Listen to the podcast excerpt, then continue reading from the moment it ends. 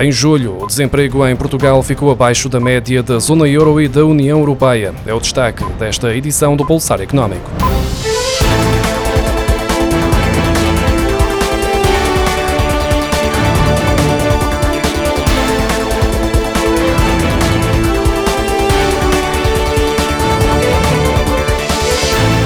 Em julho, a taxa de desemprego na zona euro recuou para os 7,6%, depois dos 8,4% verificados no mesmo mês de 2020, e na União Europeia foi registada uma descida para 6,9%, quando em julho do ano passado estava nos 7,6%, de acordo com os dados divulgados esta quarta-feira pelo Eurostat. Em Portugal, a taxa fixou-se em 6,6% em julho, ou seja, abaixo da média da União Europeia e da zona euro. Em julho do ano passado, Portugal tinha uma taxa de desemprego de 8,1%, Grécia com 14,6%, Espanha com 14,3% e Itália com 9,3%. Foram os três países que registaram as três maiores taxas de desemprego em julho. Por outro lado, a República Checa com 2,8%, Países Baixos com 3,1% e Malta com 3,3% foram os que apresentaram as menores taxas de desemprego. Os bancos a operar em Portugal concederam em julho 1.385 milhões de euros em crédito para a compra de casa, elevando o total financiado desde o início do ano para 8.563 milhões de euros, segundo os dados publicados esta quarta-feira pelo Banco de Portugal.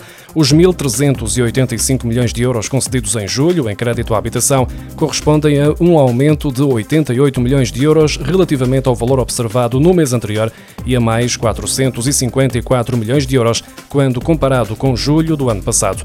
Julho foi o quinto mês consecutivo em que o montante concedido pelos bancos para a compra de casa ficou acima da fasquia dos mil milhões de euros. A dívida pública de Portugal na ótica de Maastricht, que conta para a Comissão Europeia, caiu 2.900 milhões de euros em julho para os 274.600 milhões de euros, depois do máximo alcançado no mês anterior, de acordo com os dados divulgados esta quarta-feira pelo Banco de Portugal. Portugal antecipou a amortização de 1.120 milhões de euros de dívida que tinham sido emitidos em 2014. Com esta redução, o endividamento do Estado voltou a ficar abaixo dos 275 mil milhões de euros. De recordar recordar que em junho a dívida pública atingiu o valor mais elevado de sempre, mas o rácio terminou o segundo trimestre nos 132,8% do PIB, menos do que os 137,2% do PIB verificados no trimestre anterior.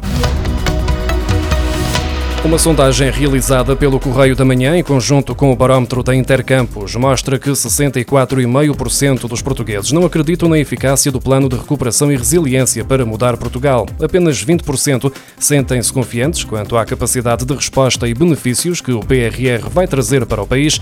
Entre os participantes, 60% pensam que o dinheiro vai beneficiar políticos e empresários relacionados com o poder governativo. Há ainda 20% que acreditam que o Estado vai receber mais verbas da bazuca europeia e somente 3% consideram que o dinheiro vai chegar à população.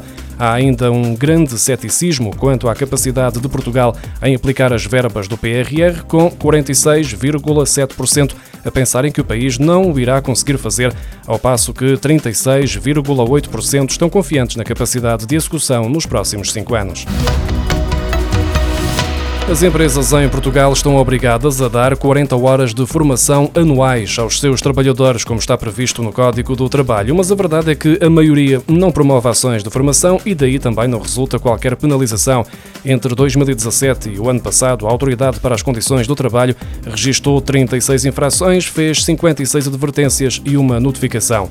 O ano em que mais empresas promoveram ações de formação para os seus funcionários foi 2017, quando 21% das organizações cumpriram com este requisito, ainda assim, foram administradas pouco mais de 32 horas de formação por ano, quando a lei refere 40 horas no mínimo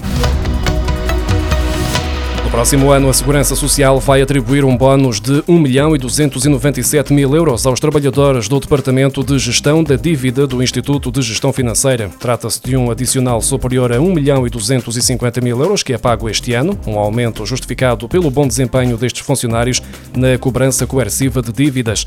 Em 2022, e como vem sendo habitual, os trabalhadores vão ter direito ao prémio que será entregue trimestralmente nos meses de março, junho, setembro e dezembro. A portaria, publicada em Diário da República, não indica por quantos trabalhadores será distribuído o prémio, ainda que seja conhecido que o montante a receber varia de acordo com a função exercida no Departamento de Gestão da Dívida. Os dirigentes intermédios e técnicos superiores recebem 500 euros e os assistentes técnicos recebem 340 euros